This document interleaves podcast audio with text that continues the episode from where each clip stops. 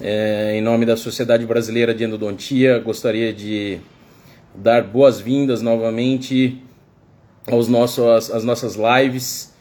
Hoje nós teremos a grata satisfação de estar com o professor Zapata.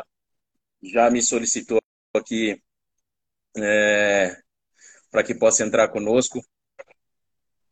Boa noite, Ronald. Tudo bem? E aí, tudo bom? Boa noite. Como é que tá? Tudo certo. Deixa eu então, tá aqui. Bom.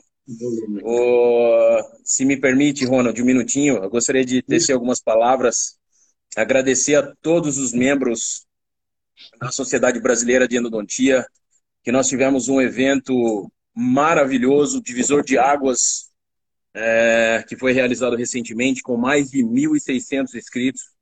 Foi um evento maravilhoso, online, onde é, os palestrantes, os, os, congressistas puderam participar da feira comercial, puderam participar da arena, que eram pontos de discussão de assuntos muito importantes. E, em nome da diretoria, é, do professor Marco Antônio Ungra Duarte, presidente, professor Júlio Gavini, vice-presidente, gostaria de agradecer a todos os congressistas que confiaram na Sociedade Brasileira de Endodontia é, nesse grande evento. Esperamos todos o ano que vem. É, retornaremos agora mensalmente com as nossas lives. E para é, iniciar com chave de ouro, nada mais importante do que ter conosco aqui o professor Ronald Ordinola Zapata, que eu tenho a grata satisfação de contar a todos com muita, muita orgulho, muito orgulho, que fomos colegas de mestrado, grandes amigos, grandes companheiros de mestrado durante toda a pós-graduação em Bauru. Antes de iniciar, Ronald, gostaria de passar um breve, uma breve parte do seu currículo, o qual é muito extenso, mas eu vou tentar resumir aqui. Hum. É, o professor Ronald ele é graduado em odontologia pela Universidade Inca é, Garcilaso de la Vega, no, em Lima, no Peru. Fez mestrado e doutorado aqui em Bauru, na Faculdade de Odontologia, na Universidade de São Paulo. No seu doutorado, teve o estágio no exterior, na Universidade de Loma Linda, na Califórnia. É, especialista em endodontia pelo Albert Einstein Medical Center, na Filadélfia, Pensilvânia. E atualmente é professor assistente de endodontia da Universidade de Minnesota, em Minneapolis. Além disso, o professor Ronald ele é editor associado do International Endodontic Journal, do Reino Unido, membro do conselho editorial do Journal of Endodontics e possui mais de 80 artigos publicados no PubMed. Então, nós estamos falando aqui com um grande pesquisador, com uma pessoa diferenciada no que se trata de pesquisa científica. E, Ronald, a gente só tem a agradecer a sua disponibilidade. A gente sabe que você deixou seus afazeres aí na faculdade para poder participar com a gente. E para começar, eu gostaria de que você contasse um pouco da sua história para quem ainda não te conhece aqui no Brasil, para os clínicos que podem ter a oportunidade de conhecer hoje. Fique à vontade, conta, conte um pouco da sua história para nós, por favor, de como tudo começou. Bom, Rodrigo, já faz tempo que a gente concluiu o mestrado, né? Faz uns 11 anos só. É, basicamente, é, uh, eu, eu morei em Bauru sete anos é, é, foi uma etapa muito grata na minha vida. E é muito agradecido sempre com os, os professores de Bauru, professor eh, Clóvis, Ivaldo, professor Brandão, eh, Norberti, o Sal, Marco Duarte e a Flaviana. E eu acho que a gente pegou uns sete anos muito produtivos. Foi uma, uma época de, de muita pesquisa, e, e muitas mudanças na endodontia, né? O micro-CT, ele, ele estava no, no áudio, era uma tecnologia muito nova. Assim, basicamente, para resumir em, em poucos minutos, eu digo, basicamente, eu trabalhei sete anos como odontólogo de grau, então comecei meu mestrado já com 30 anos, já estava já com, com alguns anos de, de dentista. E nossa, foi tanta coisa, mas eu acho que a, a liberdade que deu a escola e os, uh, os laboratórios e a disponibilidade dos funcionários e do todo o time de endodontia fez possível que, que a gente tivesse uma, uma produção científica muito ressaltante, diria eu. É, é, tem muitos é, ex-alunos da, da, mesma turma, né? Os todos que estudaram entre 2007, 2010, 2011 são praticamente professores de universidades estaduais ou federais. Está o Bruno Cavenago, a Marina Marciano, está você. Eu também me inclinei pelo, é, pelo a, pela vida acadêmica. Então acho que foi uma uma etapa muito muito boa. Após a após Bauru, né? Eu, eu fiz um pequeno postdoc e como já tinha experiência na, na faculdade de Loma Linda, eh, eu fiquei lá só três meses fazendo pesquisa sobre o, sobre o PIPS. Nessa época era praticamente, ele, ele queria se destacar como gente wave agora, mas, mas ficou engavetado, mas eh, eu aprendi muito lá. E voltando, aí eu fiz a mudança para os Estados Unidos eu comecei a minha especialização não faz muito tempo, não. Foi no 2016. E foram dois anos muito, muito intensos e uma transição muito forte também, porque eh, o tipo de, eh, de paciente é, é, é, diferente, o tipo de educação e, e basicamente a eu diria, pressão para se integrar na, na cultura americana é, é, basicamente um desafio. Uh, foi também no Brasil, eu já tinha um pouquinho de experiência, né, porque não, não é o primeiro país que eu sou imigrante, mas o, definitivamente é, os Estados Unidos é um pouco diferente, é uma cultura que, que não é tão parecida à, nossa cultura latino-americana, né? onde tem mais compartilhamento, tem mais ajuda, é, mais orientação. E, e, foi por aí, Rodrigo. Agora acabei aqui na, em Minnesota, bem longe, né? Tá quase na fronteira do Canadá. Mas a gente vai pegando as oportunidades e, e vai continuando na vida com o melhor que tem. Uhum. Maravilha, Ronald. Você é um, é um exemplo para todos os alunos de pós-graduação hoje que estão aqui no Brasil, todos que tiveram a oportunidade de te conhecer aqui é, sabem da tua competência e sabe, sabe o, o quão importante você foi como pós-graduando aqui na Faculdade de Odontologia de Bauru. Né? Todos, todos reconhecem isso até hoje aqui. É, Ronald, é, para que a gente possa começar já a conversar sobre, sobre endodontia propriamente dito, eu gostaria de, de, de conversar com você sobre é, os primeiros artigos que você publicou. Né? Eu me lembro que nos, nas nossas conversas de mestrado você tinha alguns molares em forma de C, você já tinha algumas ideias fantásticas e talvez uma é... parceria com o professor Gutmann. É, como, como que começou essa história nas primeiras pesquisas? É, Rodrigo, é, é basicamente é, a pressão econômica foi um fator muito importante, né? Quando você é imigrante ou vai para outro país, você conhece muito bem sua economia. Então, eu tinha que ter um plano B para obter meu mestrado. E, e, o plano B era basicamente fazer a minha pesquisa em dentes extraídos. Era, era alguma coisa que eu já tinha planificado. E o primeiro artigo que, que a gente conseguiu fazer foi o, a avaliação da obturação de canais em C. Acho que uns 20 molares, e aí a gente é, fez o microseal, que é uma, uma técnica que não existe mais, que é o Max Paden é uma modificação da técnica de Max Paden. E o Gutmann, um, ele, ele foi lá no Peru, pelo, basicamente acho que foi no ano 2002. E nessa, nessa época eu, eu tinha apresentado um painel, sim, uma apresentação de painel de, com técnica de uh, diafanização, clarificação uh, de dentes obturados com termafilme. Então ele já tinha mais ou menos um contato com ele por e-mail Agora, eh, eu queria fazer o Termafil na época, né? Mas cada caixa era 50 dólares só.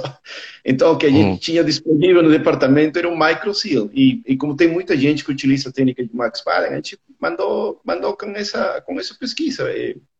Eu lembro que tinha uma máquina, a máquina Isomet, né? Que, que a gente já usou muito. Fazer horas e horas eh, na máquina, né? E fotografando e medindo. E, com muito, muita sorte o trabalho foi aceito. Então, eu praticamente garanti meu mestrado. Pelo menos eu estava com a pesquisa de mestrado é, é pronta.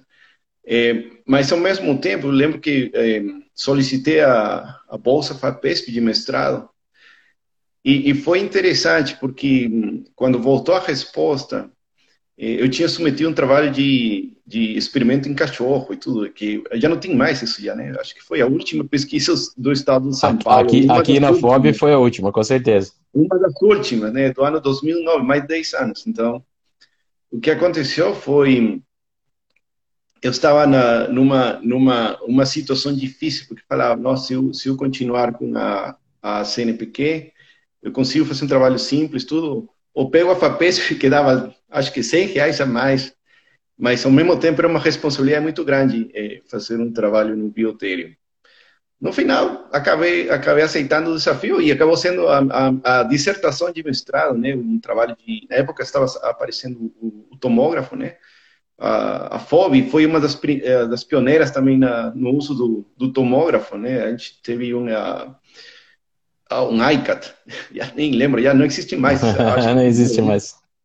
É, tem a, tinha, a gente tinha um ICAT, e era, eram umas épocas do, do início da, da era digital em, em, com tomografia, e a gente ainda não estava acostumado, né, que tinha impressora para o, para o tomógrafo, porque muita gente não conseguia ler tomógrafo no, no computador, tinha que imprimir e depois ir no negatoscópio e, e acertar. Meu, o tempo passa voando. Mas foi assim mesmo. E o, é, o trabalho de esse trabalho em experimento animal, né? Ele me levou a estudar mais a parte de infecção, de, de biofilme. É, a, a FOB também adquiriu, ganhou um processo FAPESP com um microscópio confocal. E uma coisa foi puxando a outra. Quando é, eu, quando... eu ia tocar nesse assunto, porque eu me lembro exatamente quando nós tivemos um treinamento no mestrado sobre uhum. quando chegou o microscópio confocal lá. Sim. E você, você foi um dos primeiros também a se envolver com, com isso, Ronald. E eu me lembro exatamente os primeiros trabalhos, de tanto de penetração de cimento, quanto de, de uso de corante, né, para avaliar a dissolução de, de matéria orgânica, quanto para ação uhum. antimicrobiana. Como, como que foi isso aí, Ronald, a partir dessa história? Como, como começou? Olha, foi interessante porque hum, era um, um artigo pulava outro, né?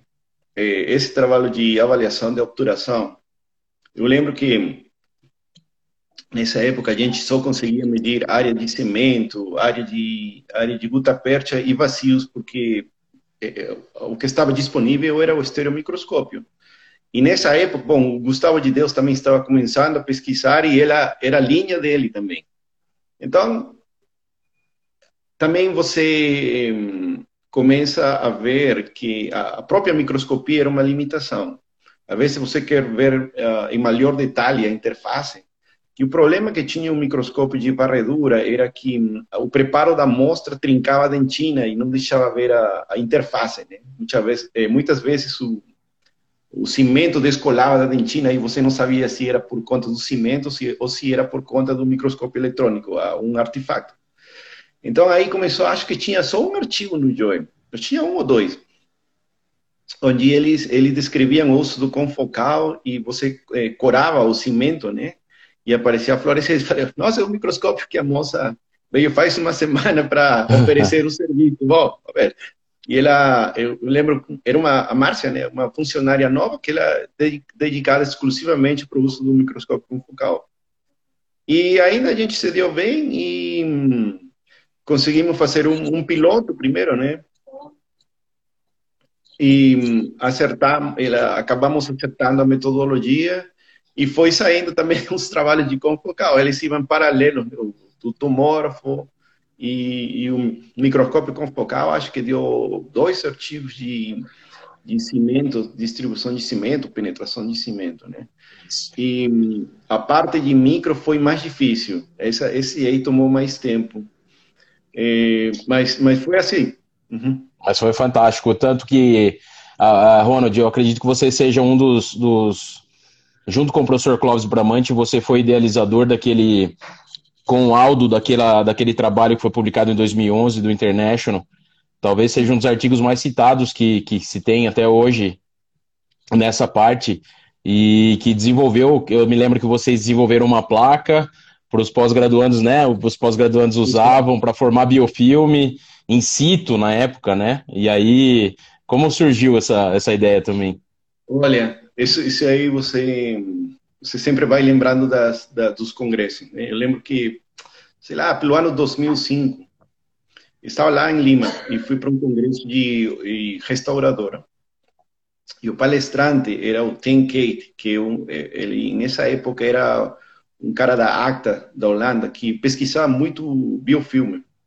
E o que ele fazia? Ele induzia biofilme em, em placas de role, onde ele colava, né? Segmentos de dentina bovina e dava para o paciente tomar eh, diferentes tipos de, co de Coca-Cola ou diferentes concentrações de açúcar. E aí ele conseguia medir, né, nos corpos de prova, no laboratório, como que era a, essa influência. Então eu pensei, pô, isso daí dá para fazer no, endodontia, né? Porque fazer biofilme não era fácil nessa época. Até agora não é fácil fazer no é. laboratório. Então melhor a gente usa uma placa de Hall a boca mesmo vai vai eh, produzir o biofilme em dois, três dias, que é placa bacteriana.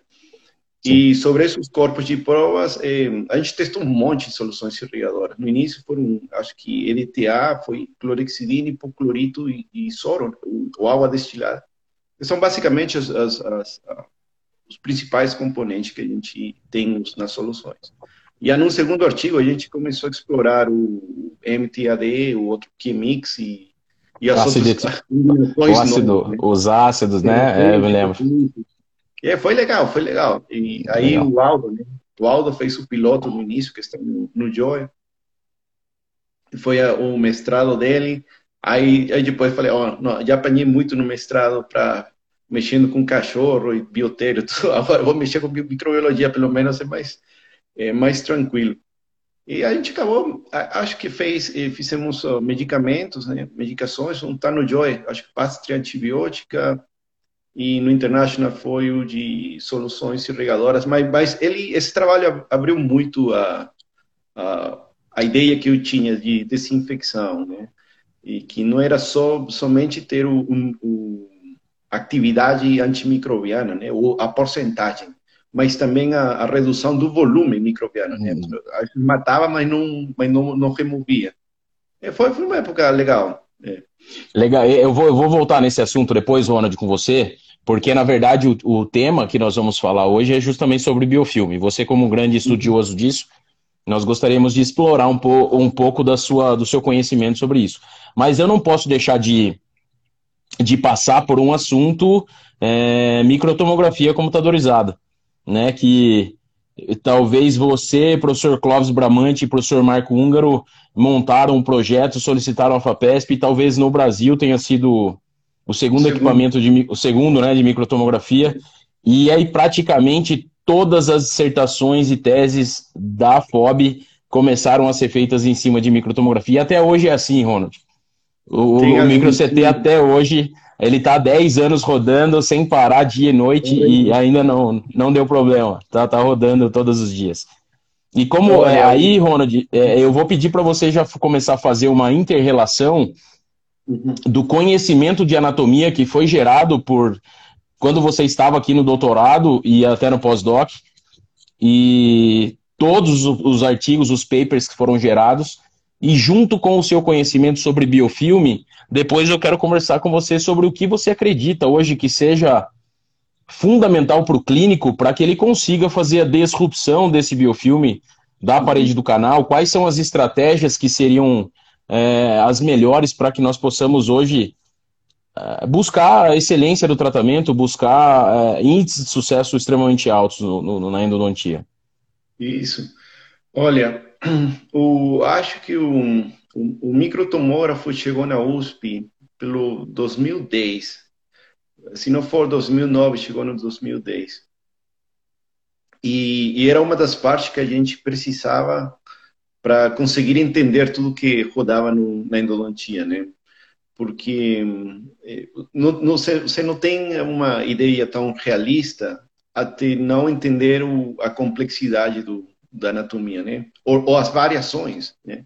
As variações. Nessa época, mesmo o primeiro mulher superior, né? Nos anos 10, 15 anos atrás, a gente tratava como três, né? Sabia que tinha quatro, mas mas não era uma, uma coisa, né? Como um molar inferior que tem três e você sempre encontra os três. Né? Na hora que você começa a ver tudo, é, é meio que começa uma reflexão. E, e, depois você começa a pensar, nossa, e se todo esse sistema de canais está cheio de bactérias, está contaminado, então é, é importante. E a anatomia foi importante entender, porque não era só um número de condutos, era também a, a secção transversal, né? Muitos canais eram muito achatados, né? Então você percebe que certos tipos de anatomia ela, elas podem precisar um, um tipo de um, de método de irrigação que, ou de medicação mais diferenciado. É, sobre, obviamente foi uma reflexão. Eu acho que o primeiro, o primeiro, o artigo que mais gostei no início o, era da, da Carolina Filpo, né, do a raiz distal do, do molar inferior. E a raiz distal, ela, ela parece até ser uma anatomia simples, mas ela acho que encontrou, ela é, encontrou um 24% de raízes distais com, com dois canais. Então, a rede distal é um problema que, que eu vejo na clínica hoje, porque um insucesso por uma raiz distal, você vai perceber, não, quem faz clínica eh, diariamente, ele faz umas lesões eh, que são diferentes da raiz, comparada à raiz especial, e é basicamente a, a, única diferença que tem é o volume né, de, de, de conteúdo necrótico. Né? Raízes grandes em dentes posteriores, eles fazem lesões realmente eh, que são muito, eu diria, destrutivas, comparado a raízes muito finas, como disto bucal, ou algumas mesiais, ele faz lesões muito mais eh, circunscritas, mas o, a mesio bucal superior e a, a distal do inferior, eh, muitas vezes a lesão vai, ela pode invadir até a furcação do dente. Então, eh, com certeza, a anatomia era, era, um, era um, uma das variáveis que precisávamos estudar em, em, em detalhe, eu diria. Legal. Ô, Ronald, e a partir do momento que você foi é, para Loma Linda, eu me lembro no, no, no, no, seu doutorado, você fez uma metodologia muito interessante onde você induziu o biofilme em janelas de, de, de dentes e você fazia diferentes protocolos. E lá você estudou laser pips.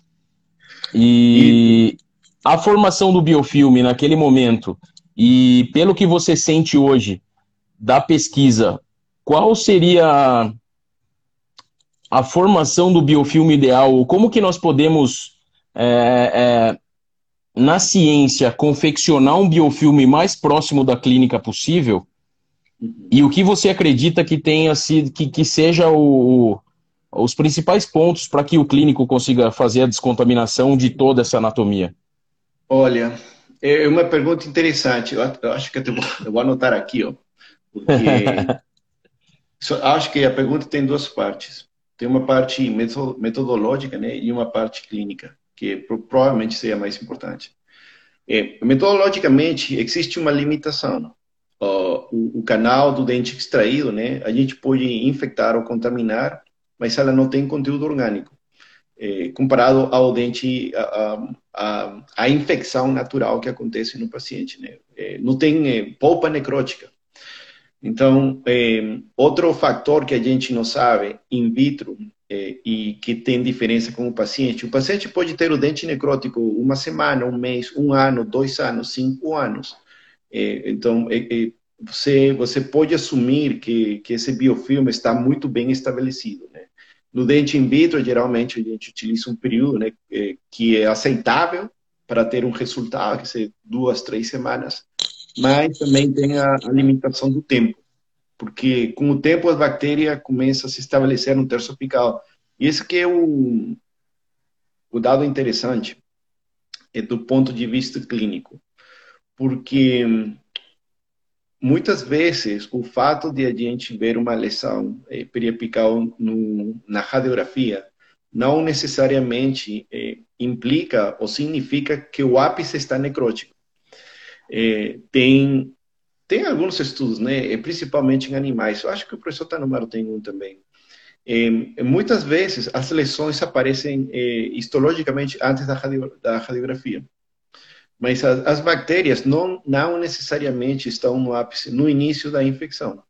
Então, eu acho que é um fator importante se você pegar um dente necrótico, né, e, e está necrótico na câmara pulpar, mas o tecido pulpar radicular ainda está vital, tem sangramento, então o pronóstico é bom. É basicamente o pronóstico pode estar, eh, com certeza, ser eh, muito parecido à biopulpectomia, ou ao tratamento de um dente vital. Embora exista uma lesão preapical, eh, se existe sangramento, tecido vital dentro da raiz, a gente pode assumir de que o terço apical não está contaminado. Então, um pronóstico bom. É, pelo pelo you know, é, o contrário seria um dente que é, esteve contaminado por muitos anos, muito tempo. Os, os casos clássicos são, são traumas que não foram tratados, né? Você vê um paciente que tem 20, 30 anos, aí você tira um raio-x, o dente está necrótico, o ápice está aberto. Então você assume, nossa, isso aí, isso aí se traumatizou quando o paciente tinha 10 tempo. anos, 10 anos, agora tem 25, passou 15 anos. Então, essa, essa, com certeza, a bactéria está muito bem estabelecida no terço apical. Igual dentes que estão abertos à cavidade oral, dentes com, com fístula, né, o trajeto, trajeto sinuoso. É, e principalmente, eu diria, dentes com envolvimento periodontal, é, porque às vezes a infecção endodôntica ela permanece por tanto tempo que não só destrói o, o periápice, né? A inflamação muitas vezes está na zona lateral da raiz e na furcação, é, o que a gente chama de endoperio. Então, todos esses, esses fatores eh, são indicativos que estão dizendo de que o terço apical, eh, com certeza, que já está contaminado. Então, eu diria que o pronóstico não é tão bom comparado ao caso inicial, onde a gente tem uma lesão e ainda a polpa radicular está vital, ou onde a gente tem uma lesão de 2 por 2 milímetros, por exemplo. Né? O paciente vem premolar necrótico, eh, uma pequena exposição cariosa, uma lesão de 2 por 2 milímetros, a gente vai assumir de que é, é, ou o hospedeiro é muito bom ou a bactéria está muito fraca. Então, o, o, pronóstico não é ruim. Mas quando a gente vê, principalmente, por exemplo, caso clássico, clássico que a gente sempre vê, um incisivo lateral com uma lesão de 10 milímetros, aí você toma uma, tira uma tomografia e não tem, é, por bucal e por palatino, tem perfuração por conta da extensão da lesão. Então, é uma, a gente vê que é um, um tipo de lesão que é agressiva. Então, isso aí vai me indicar, desde antes de começar o, o caso, a conversação com o paciente já vai por uma por uma, por uma linha onde possivelmente vai precisar mais de uma cita ou duas citas, ou uma microcirurgia para depois é, complementar, porque já a, a bactéria está muito bem estabelecida no terço apical. Então, eu acho que... Preve passar uma, pre, uma previsibilidade ao paciente, né, Ronald? Uma previsibilidade de, de, de múltiplas sessões e de necessidade de uma complementação cirúrgica. É, isso é muito, muito importante. Eu acho que é, o, o pronóstico do tratamento depende muito desses fatores. Tem os fatores do dente, né, que são os, fatores pulpares, né, o diagnóstico pulpar ou não, mas tem os fatores periodontais. E lesões muito circunscritas, muito pequenas, possivelmente tenham uma, uma, é, é, um grau de reparo que seja é, previsível, comparado com lesões de grande extensão. E depois temos que ver também ah, o tipo de paciente. Você vai perceber que crianças adolescentes e adultos jovens, estou falando 20 anos, 18 anos, né? eles estão com todo o potencial de reparação. Então, muitas vezes a, a, a, infecção ela já destruiu a furcação. Você faz tratamento de canal, seis meses depois o dente está inteirinho, recuperou o reborde alveolar, tudo. E na contramão, você tem um paciente idoso, né? Que um dente que já esteve 50, 60 anos na boca, que também tem a mesma lesão de furca, né, com uma lesão preapical, e possivelmente depois de um ano ainda esteja com um processo e com, com um pronóstico comprometido. Então, são coisas que o paciente traz e, e que é importante eh, comunicar ao paciente para que ele tenha uma expectativa, né? Porque hum, o, o, o sucesso, eu acho que não é 100%, né? depende muito do número de, de fatores que o paciente traz para a consulta. De uma forma geral, Ronald, o tratamento endodôntico é um tratamento inespecífico, né?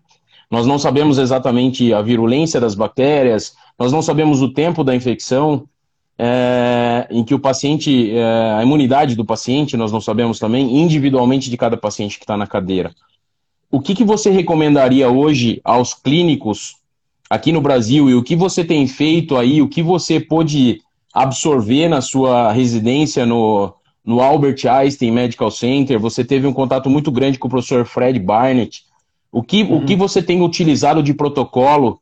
O que vocês acreditam que seja um protocolo ideal para descontaminação, baseado em toda a sua experiência científica e baseado hoje na sua grande experiência clínica também após essa talvez a residência mais cobiçada dos Estados Unidos toda? Isso. Olha, eu, como eu te falei, eu acho que uma das coisas que eu mais uh, aprendi foi a ver eh, muito bem cada fator clínico. Eh, porque o, o, protocolo é basicamente estándar. Eh, sempre um preparo, né? Descontaminar o melhor que puder, ativar os irrigantes, medicar. Eu, eu até agora faço duas sessões, é, mas os, os fatores clínicos é, que, que eu mencionei, por exemplo, tamanho da, da cáries, se o dente vai ser restaurável ou não, o, o tamanho da lesão, os sintomas, quanto tempo o dente você acha, pensa que está necrótico, a imunidade do paciente. A imunidade é possível ter uma ideia, por exemplo, Pacientes novos reparam muito bem, pacientes muito idosos, mais devagar. Agora, o paciente idoso, se ele tiver diabetes, é, ser fumador ou fumante, e tiver alguns problemas sistêmicos, vai dar diferença. O exemplo clássico é a fratura de, de, do, da tíbia ou do braço, né? É uma criança que tem uma fratura óssea, em três meses ou quatro meses ela está completamente reparada e pode entrar em atividade. Se você tem 75 anos e quebrar a perna, você pode morrer. Então, tem, tem, tem uma diferença do, do grau de, de reparação. Mas o protocolo, eu acho que ele, o, protocolo, o protocolo atual não é ruim. É ativação do irrigante, medicação né, do hidróxido de cálcio, principalmente quando, quando tiver uh, sintomas, né, por exemplo, o, o trajeto sinuoso, inflamação, você, em uma segunda sessão, você pode avaliar e basicamente confirmar junto com o paciente que o tratamento está, está funcionando. Se ele não está funcionando, a conversa vai mudando pouco a pouco. Você pode tentar até mais uma vez. Se na terceira não funciona, é porque alguma coisa está acontecendo nesse, nesse caso e você tem que identificar. Agora, pacientes com, com, eh, que têm tudo a favor, se o tratamento é mais simples, eh, e, e, basicamente, eu diria que o, o sucesso da, da, endo se dá no pronóstico, em você, o clínico, né, saber identificar cada ponto que, eh, que pode ter, tiver o paciente que der errado.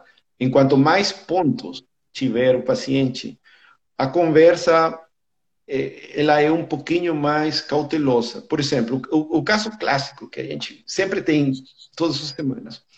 Você tem um paciente né, de idoso, né, aposentado, 60 e poucos anos, um segundo molar inferior, com uma amalgama ou dentita necrótica. Aí você remove a amalgama, faz bloqueio. Aí você encontra uma trinca, faz o acesso cameral, a trinca vai por distal, mas não, não está embaixo do, da cresta óssea. Ok? Está tudo certo. Agora, se, quando você conhece um pouco, você tem a conversação antes de iniciar o tratamento. Então, você fala para o paciente, olha, esse dente, eu, segundo mulher, recebi muita força. Eu acho que vai ter uma trinca, você ver no microscópio, esse dente vai estar trincado. Se estiver trincado, eu te digo que o pronóstico não é muito bom. Eu posso até concluir a endodontia. Agora, quanto você quer arriscar, né? porque tem custo do tratamento de canal e da coroa. Aí vai depender do senhor. Então, você deixa uh, o tratamento nas mãos do paciente. E o paciente finalmente que decide. Alguns vão dizer, sabe que eu acho que o investimento é muito para um segundo molar, eu tenho outras prioridades. Muito bom, pode tirar. Outros vão falar, não, sabe? mesmo que dure um ano ou dois, eu, eu topo, mas pelo menos o importante é que você reconheceu os fatores. Né? Porque se você não, não tiver isso em mente, muitas vezes o tratamento de canal termina, está tudo certo. Aí você, alguém faz o preparo de coroa, colocam a coroa, um ano depois o paciente tem um defeito periodontal de 10 milímetros por distal, porque o dente continua trincando, você tem envolvimento periodontal, o dente precisa ser extraído. Aí, quem que tem a culpa? Né? Então, é, é, eu acho que a descontaminação agora, ela ela está a um nível muito bom, é muito previsível, é muito previsível, mas o número de fatores associados eh, que podem eh, ou que pode trazer o paciente e que pode eh, aumentar o índice de insucesso é, é algo, uma coisa que o clínico precisa identificar para ter essa conversa antes de iniciar o tratamento. Esse é um, uh, o, o, dente trincado é um, é um exemplo de muitos, né? É outro outro exemplo que eu tenho que também é uma coisa que aconteceu agora, faz dois, três dias. É, veio um paciente com uma com um abscesso crônico, né? É um primeiro em mola inferior que a, a furcação foi embora por conta da infecção. Então a furcação foi embora, tudo bem. É, pode ser que o, o, o trajeto sinuoso esteja drenando pelo sulco gengival. Mas isso de aí, ele, ele, ele me está dizendo que possivelmente não tem é, a cortical bucal foi embora pela infecção, né? não tem cortical bucal, tem um problema periodontal. muitas vezes o que acontece, a furcação fica exposta, né? E depois a, a comida começa a, a ter uma acumular, uma, é difícil de limpar, entendeu? Então eu, eu falei assim, ó, a gente vai fazer, não, olha, independentemente do biofilme e tudo, a gente pode continuar, pode limpar o terço apical bem certinho e tudo, mas os outros factores, eles estão literalmente te sacaneando ao mesmo tempo. Então, eh, o dente acaba se perdendo por outros fatores, não pelo tratamento de canal. Então, eu falei, ó, eu vou fazer assim. Eu não sei como vai responder, né? Eu tenho meu protocolo, né? Eu vou abrir o dente, vou irrigar com hipoclorito a 5%. Eu vou no distal alargar possivelmente 35, 0,6, 44, dependendo bucal a tal diâmetro taper, vou fazer patência, eu faço tudo que, que puder, vou botar hidróxido cálcio, mas eu com certeza pode ser que o senhor não repare. Então, a gente só vai eh, determinar o pronóstico na segunda sessão. Se eu vejo que o, não, a fístula foi embora, a inflamação cedeu. E mesmo assim, o dente continua sendo um caso de pronóstico reservado, porque ele ainda não está em função. Porque muitas vezes você, na hora que o dente entrar em função, eh, eh, o, o, caso pode virar para o lado contrário. O, o, exemplo clássico é o dente terminal. Né? Paciente que não tem premolares e tem um dentinho soltinho lá no fundo, aí vai tudo certo. Na hora que entra em, em função de novo com uma coroa, aí ele, ele dá problema. Então, eu acho que eh, eh a desinfecção é importante, né? É importante você dominar, mas muitas vezes, mesmo você fazendo tudo certo, eh, tem essas outras variáveis que, eh, que também eh, po podem acontecer. Você tocou um ponto muito importante, né, Ronald? Porque nós muitas vezes ficamos muito preocupados com o protocolo de instrumentação e de irrigação, e na verdade nós esquecemos, esquecemos de fazer a seleção do caso de forma correta. Né? E tem que ter a seleção do caso e ter essa conversa com o paciente com relação a a prognóstico e previsibilidade né, do que pode acontecer com o tratamento. E isso é muito importante. É, e eu queria já aproveitar esse, essa tua experiência clínica aí, Ronald, para perguntar sobre. É, você, você acompanhou, morou muito tempo no Brasil, você sabe como, como as coisas andam aqui é, com relação aos atendimentos, você acompanhou a clínica de graduação, de especialização. Qual a diferença com relação a responsabilidade, responsabilidade do endodontista é, com relação aos protocolos serem embasados cientificamente ou não. Isso tem algum tipo de implicação na clínica aí nos Estados Unidos? Ah, os procedimentos eles precisam ser embasados para que você possa poder aplicar. Isso pode ter uma repercussão negativa caso não dê certo. Como que funciona isso nos Estados Unidos? Olha, eh, o Joe é, é, é o jornal da Sociedade Americana de Endo, né? Então, em geral, a, eu diria a maior parte dos, dos endodontistas, eles têm um protocolo que é muito parecido com o que se trabalha no Brasil. É muito, muito, assim, tem algumas variações, mas na verdade é muito parecido. Tem muita gente que gosta de, gosta de duas, duas sessões, tem outros que gostam de uma sessão, é, tem uns que, que são mais, é, por exemplo, quando apareceu com o tomógrafo, né? Eles começam a fazer tomografia em cada paciente. Uh, apareceu o Gentle Wave, tem alguns que arriscam mais o Gentle Wave, outros não. Então, mas tem uma, mas no geral, eles é, eles têm um protocolo muito parecido. Agora, alguns deles são mais eh, ousados, diria, é porque, Rodrigo, basicamente, o, é, o número de, de casos que um endodontista eh, pode fazer aqui eh, está, eu diria que perto dos mil por ano. Porque, por exemplo, aqui um, em, em, Minnesota, eh, a próxima faculdade de odontologia está em Seattle. Acho que são 3 mil quilômetros. Então, é, é, uma, é uma faculdade que só, só tem uma escola para cinco estados. Então, tem muitas notícias que, está, é, que realmente, depois de você fazer 100, 200, 300, 400, é, você percebe que tem casos onde você tem certa flexibilidade. Então, em algumas situações, eles, eles começam a fazer coisas como acesso minimamente invasivo ou, ou utilizar o Gentle Wave. O Gentle Wave é simplesmente uma, é um dispensador de cloreto de sódio, né? Também não, não tem assim, não é uma, eu acho que não é uma revolução completamente fora, né? O que ele faz, se você tivesse 10 mãos, e 10 ultrassons ao mesmo tempo, conseguiria fazer uma coisa similar. Né? Mas o conceito básico é, é, é não é, é, é, simplesmente desinfectar utilizando é, hipoclorito e ultrassom. Mas, o, mas, em geral, eu, acho, eu diria que similar, mas a, a diferença é que, conforme passam os anos e o número de pacientes, é, você começa a adquirir um senso clínico que, que te faz mais ou menos pensar, oh, neste caso, eu acho que vai acontecer isso e vou atuar dessa maneira. Porque a experiência ensina. A experiência ensina. Tem um caso clássico, né? A gente tem um artigo que, que vai publicar agora, é, onde tem é, endodontias em uma sessão, ou sessões, sessões múltiplas e, e dor pós-operatório. Então, é, as principais variáveis que afetaram, por exemplo, eram a dor pré-operatória.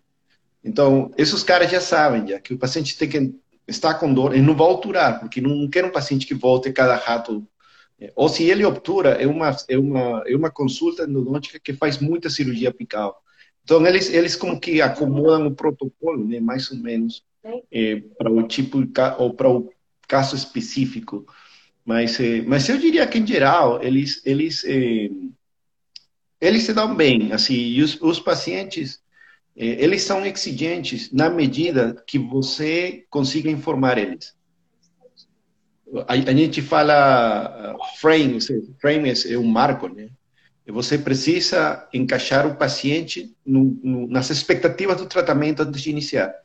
Se você faz isso, literalmente poucas eh, vai ter poucas situações onde vai ter eh, eh, um desentendimento com o paciente.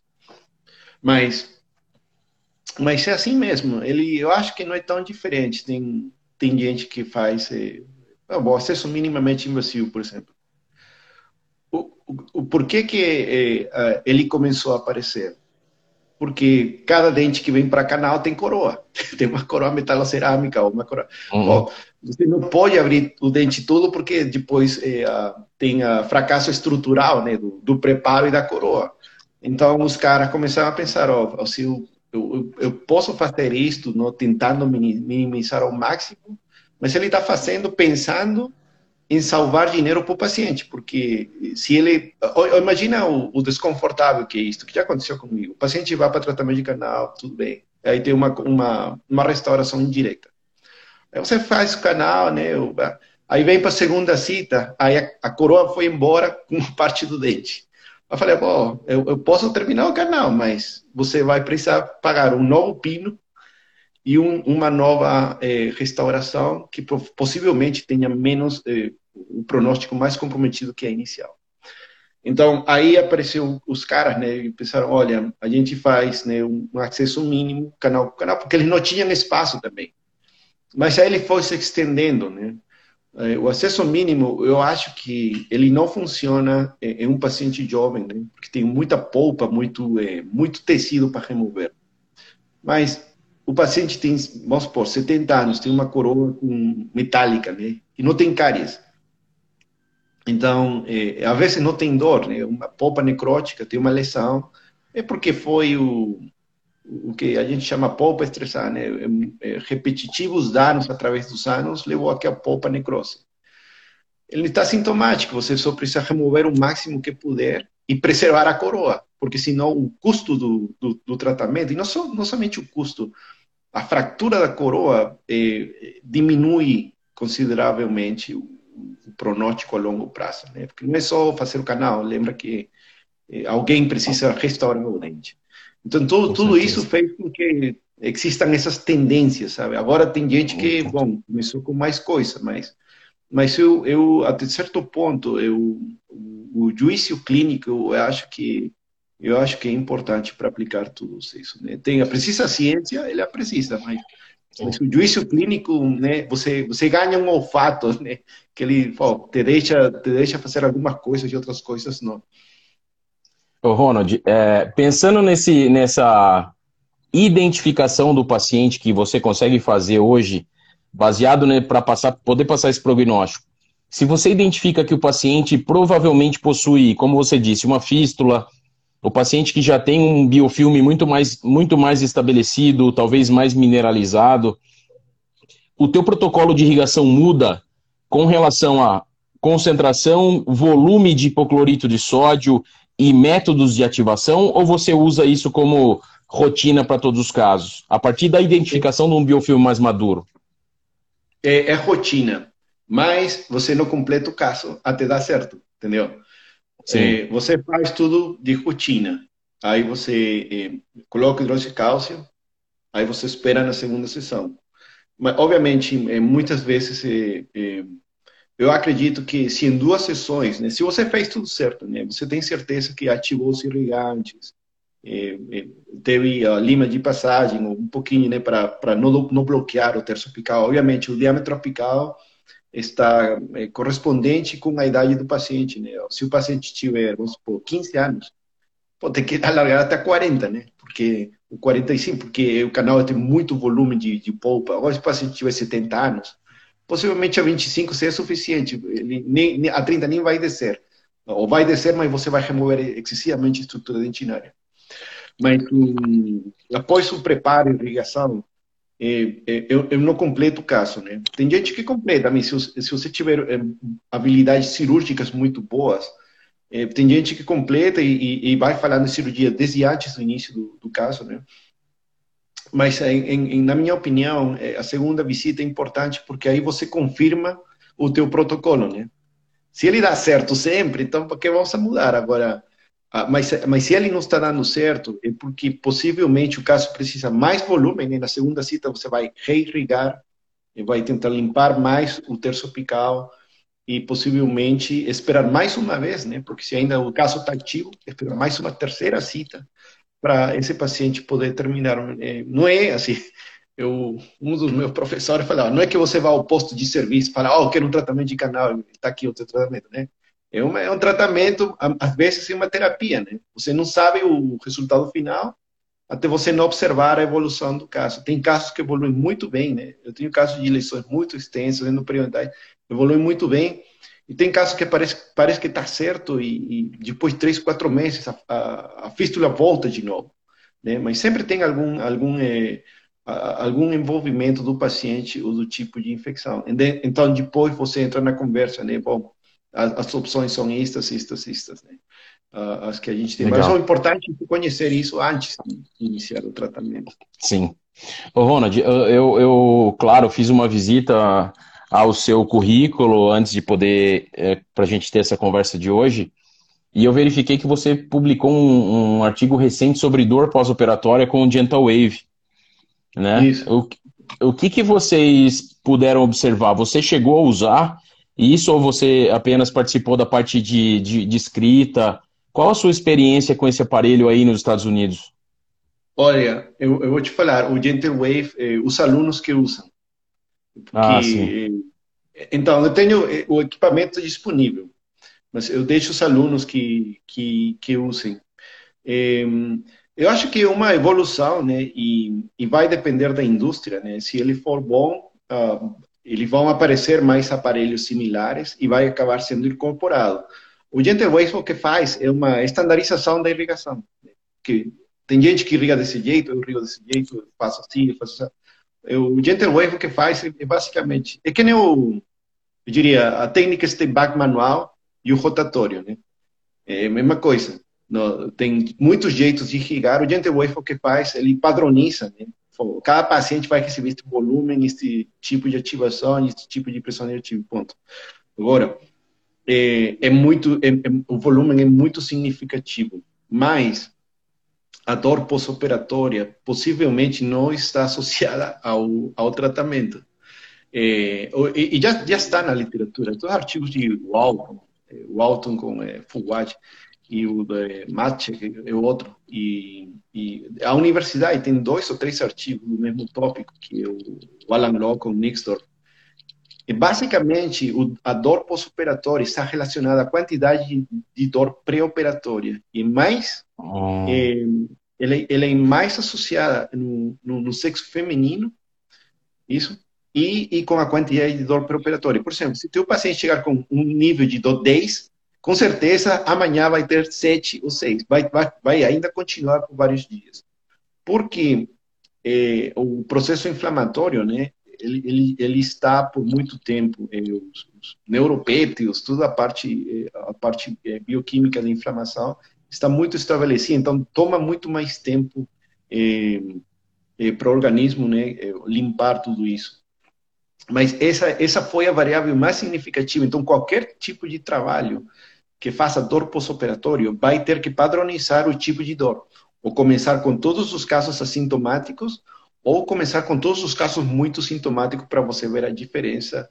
Mas eu duvido muito que exista. É. Agora, possivelmente o Gentle Wave tenha não, os clínicos eles eles é, relatam menos dor porque você manipula menos o ápice. Né? Eles fazem uma, duas instrumentações, né?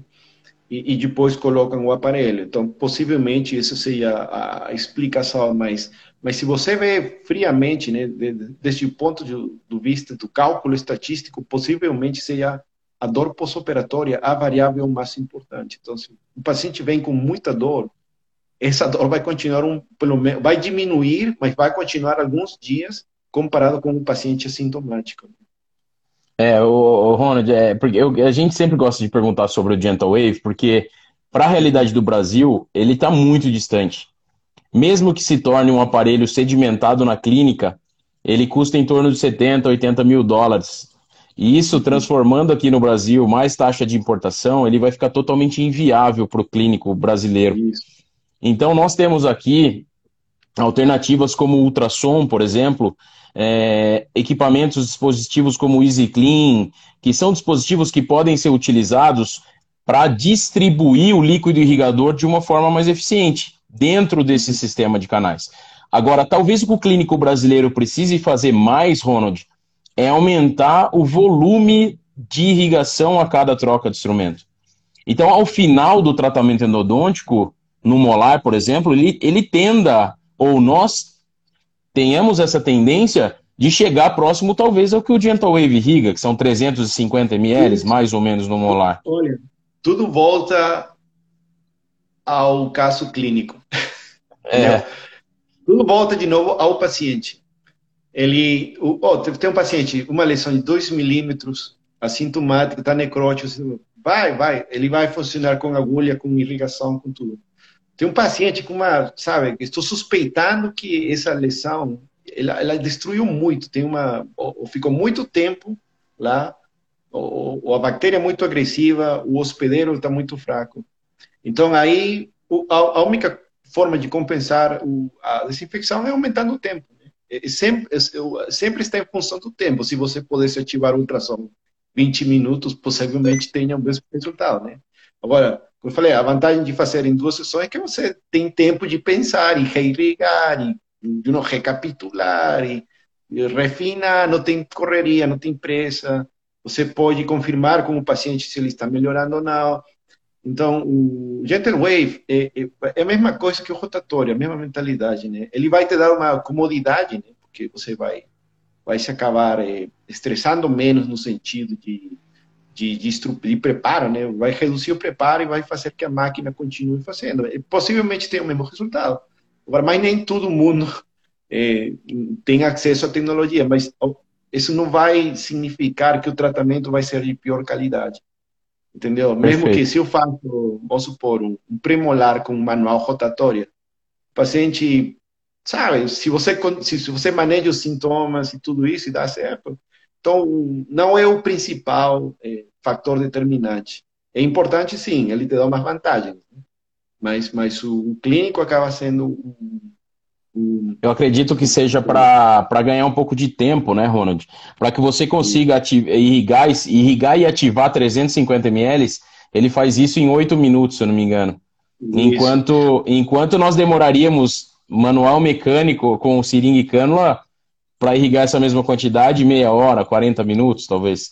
Então, isso. talvez isso para um, alguém que tem esse processo mais é, como que eu posso dizer, num processo mais estabelecido, como grandes clínicas, em que precisam de um tempo mais, mais curto para cada atendimento, talvez seja eficaz. Mas aqui, provavelmente, nós consigamos os mesmos resultados tendo uma consulta de uma hora e meia com o paciente, fazendo uma irrigação eficiente. Né?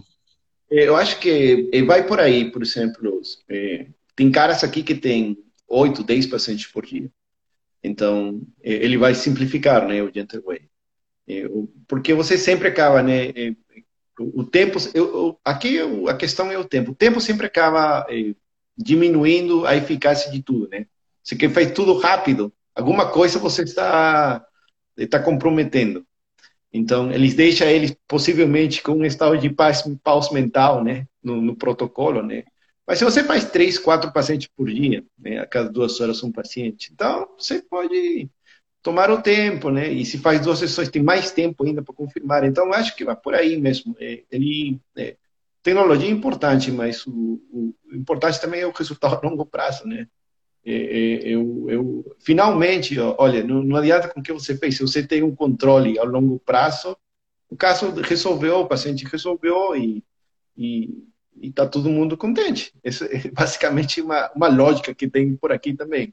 Eu acho que tudo clínico, né? É, é, é, muito importante se conseguir tratar todos os canais, né, identificar todos os canais, debridar eles, né, irrigar, é, ter é, certeza que o paciente tem um bom pronóstico restaurador. Né, a gente trata dentes que nem sabe se vai sobreviver ao preparo de coroa, pino, né? É, a qualidade do odontólogo restaurador é, é, um número de variáveis que eu acho que merece uma, uma aula específica de duas horas para para explicar, mas o, uh, infelizmente, né, eh, ela, ela ainda é, falta desenvolver todos os trabalhos. Né? É. Ele está, os estudos de pronóstico né, são de mediana qualidade, ainda, ainda falta desenvolver, mas, mas vai por aí. Uhum. Legal. Ronald, eu já, nós estamos aí caminhando para o um minuto e meio final. O, o Instagram ele vai, ele acaba cortando a nossa live. Eu gostaria novamente, em nome de toda a diretoria da, da Sociedade Brasileira de Endodontia, em nome do professor Marco, do professor Júlio Gavini, agradecer a tua disponibilidade, o teu aceite de estar aqui com a gente. Saiba que você, que você é muito, muito, muito querido, muito bem-vindo aqui no Brasil. E eu gostaria de deixar esse último minuto para você, para que você possa, possa fazer, tecer seus comentários, agradecer, deixar algum recado para alguém. E fica aqui novamente o nosso agradecimento a você. Não, cara, é, sempre muito saudade de lá, né? É, acho que foi um dos melhores anos da vida. Morar lá em Bauru, né? Muita camaraderia, o ambiente científico e tudo isso aí. E, bom, a gente está esperando acabar a pandemia para para já ir e dar um pulo por lá, né? É, porque é difícil encontrar essa coisa, é, o convívio, né? Em qualquer parte do mundo, né? Eu sou peruano, nem no Peru isso. Eu tenho meus amigos lá, mas mas no Brasil, realmente, onde a, gente tem, a, é, sabe, essa, essa é, assim, quase como uma família de, de não, no fato de colaborar, de trabalhar. Eu acho que na, na FOI, digamos, tem um ambiente sensacional para desenvolver pesquisa, né? Tem alunos, tem muita cordialidade das pessoas, disponibilidade do funcionário, que é importante. Embora hoje Mauro aposentou, falou outro dia, mas, o, mas, mas Vamos não, ver. mas tá indo lá ainda, tá indo lá, tá indo lá, tá colaborando lá com a gente ainda. É, qualquer dia eu vou, vou por lá para dar um abraço para o pessoal. Beleza, Ronald. Obrigado novamente pela disponibilidade. O professor Marco está agradecendo aqui, a professora Flaviana te mandou um abraço. Nós estamos é, saudosos em te ver novamente. A hora que puder, com certeza estaremos juntos. Tá bom, meu Beleza. amigo? Fique, fique bem aí. Um abraço, nos falamos, viu? Obrigado. Muita saúde para você. Igualmente, Ronald, um abraço.